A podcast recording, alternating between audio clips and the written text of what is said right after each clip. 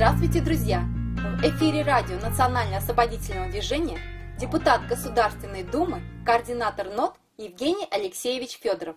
Здравствуйте, Евгений Алексеевич. Здравствуйте. Владимир Путин назначил нового посла Беларуси. Дмитрий Мизенцев заменит Михаила Бабича. Почему это произошло? Пятой колонии удалось выдавить Бабича с должности посла? Или это тактический ход Путина? Да, пятой колонии и э, э, Макею, это руководитель э, так называемых оккупационных, оккупационной пятой колонии в Беларуси, удалось вы, выдавить э, Бабича. Э, при этом как бы формально получено согласие Лукашенко, что он проведет все мероприятия, которые проводил Бабич, самостоятельно в течение года. Разговор был с Лукашенко в Пекине в присутствии Назарбаева. Лукашенко дал обещание. Не уверен, что он выполнит это обещание, но в любом случае статус посла не, не позволяет находиться в государстве, в котором власти не хотят этого посла видеть. То есть тут как бы это право международное, оно выше, чем целесообразность. Почему Лукашенко и Макей решили выдавить Бабича? Потому что Бабич фактически там стал вторым Лукашенко. То есть он взял на себя функции э, представителя союзного государства уже и как верховная власть начал вызывать к себе чиновников, их строить. И они строились.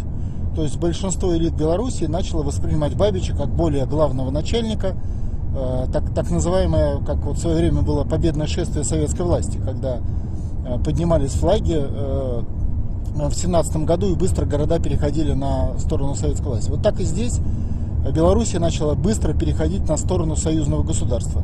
Естественно, это э, жутко, просто до ненависти не понравилось э, Макею, не понравилось американской э, партии в Беларуси, и они сумели найти подход к Лукашенко. Соответственно, тем более это фактически полномочия Лукашенко Бабичем были забраны частично, то есть он начал выполнять те функции, которые Лукашенко хотел бы делать сам и в крайнем случае за них получать какое-то вознаграждение, то, что называется. А, а тут вдруг появляется человек, который рулит ситуацией в Беларуси.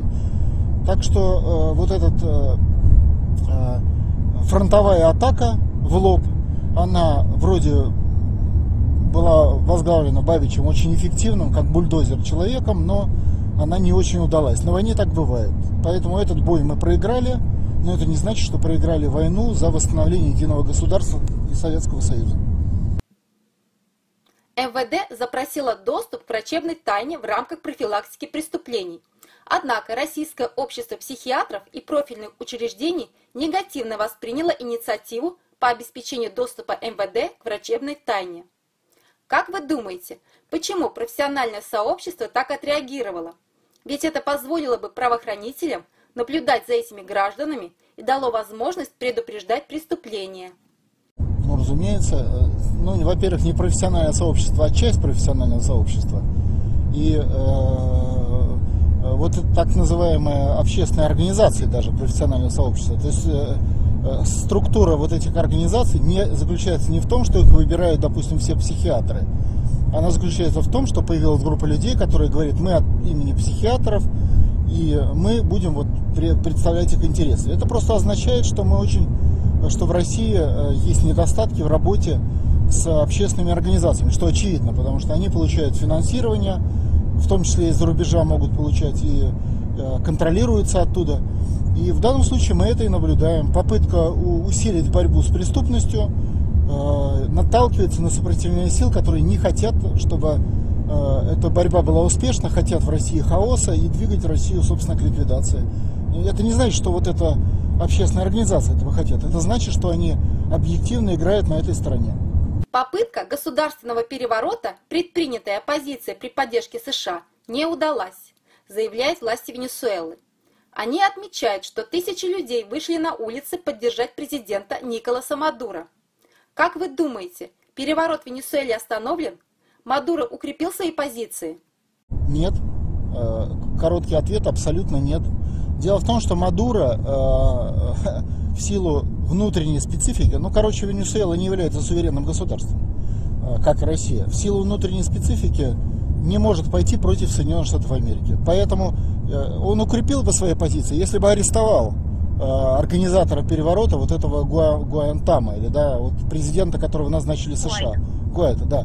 Но он его не арестовывает, потому что боится Соединенных Штатов Америки. Это означает, что эти перевороты будут проходить регулярно каждые один, два, три месяца. А поскольку побеждает всегда тот, кто имеет инициативу, то есть, э, э, ну, то есть, как бы э, любая крепость падет, если она не будет не только защищаться, но и уничтожать того, кто на нее нападает, то когда-то американцы там точно победят. Получается, окончательная победа законной власти в Венесуэле будет после того, как мы победим, освободившись от иностранной оккупации. Освобождение России означает э, крушение однополярного мира, что означает вообще э, союз э, государств мира против Соединенных Штатов Америки, допустим, на базе перелома ситуации в результате Карибского кризиса, как вариант. То есть, конечно, это прямые влияющие вещи. Но, в принципе, в Венесуэле могли бы занимать более э, отечественную позицию. То есть, все-таки Мадуро при всей своей риторике, он и нашим, и вашим. А когда и нашим, и вашим, в результате проигрываешь, потому что э, не, у тебя нет, ты можешь защищаться, но не можешь наступать, даже внутри своей страны. А враг наступает постоянно, потому что гигантские ресурсы. Поэтому это э, не, не только это, но и неправильная тактика, которая там сложилась, например, в силу расстановки сил. Президент РФ подписал указ о ежегодной выплате ветеранам Великой Отечественной войны и опять обделили тружеников тыла, хотя они приравнены к участникам Великой Отечественной войны. Как вы думаете, Евгений Алексеевич, есть предпосылки к тому, чтобы в будущем труженики тыла начали получать те же льготы, что и участники Великой Отечественной войны? Вообще предпосылки есть. Для этого надо, чтобы победило национальное освободительное движение. Дело в том, что э, какая там ситуация? Президент предложил поднять Э, выплаты сделать всем категориям, кто был в период Великой Отечественной войны, участвовал. И то и дружинникам тыла, и э, участникам фронтовых операций. Но Минфин по команде Соединенных Штатов Америки это зарезал. Это, кстати, проходит в материалах МВФ. Минфин зарезал. Соответственно, ну, ветеранов они пропустили, потому что это уже сложилось ранее принятое решение по ветеранам. А дружинников тыла отсекли. Так что это просто вопрос э, суверенитета, не больше того.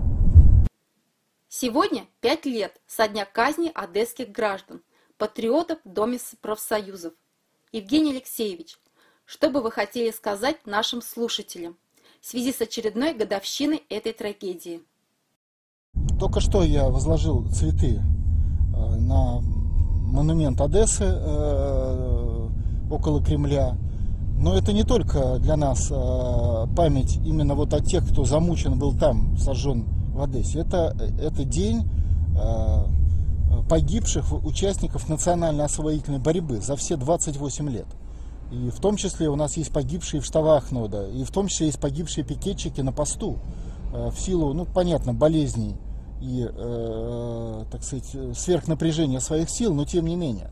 Это герои, которые, э, которые отдали свои жизни за восстановление нашего Отечества. Единого, неделимого, свободного, независимого, как и в 1941 году, ну, как и в 1945 году.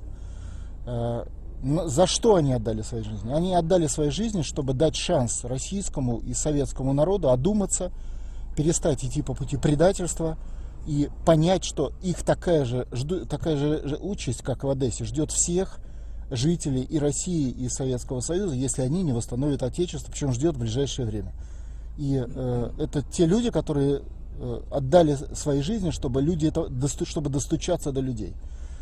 Насколько это получится, покажет история. Но э, это герои, и э, это герои всего нашего Отечества.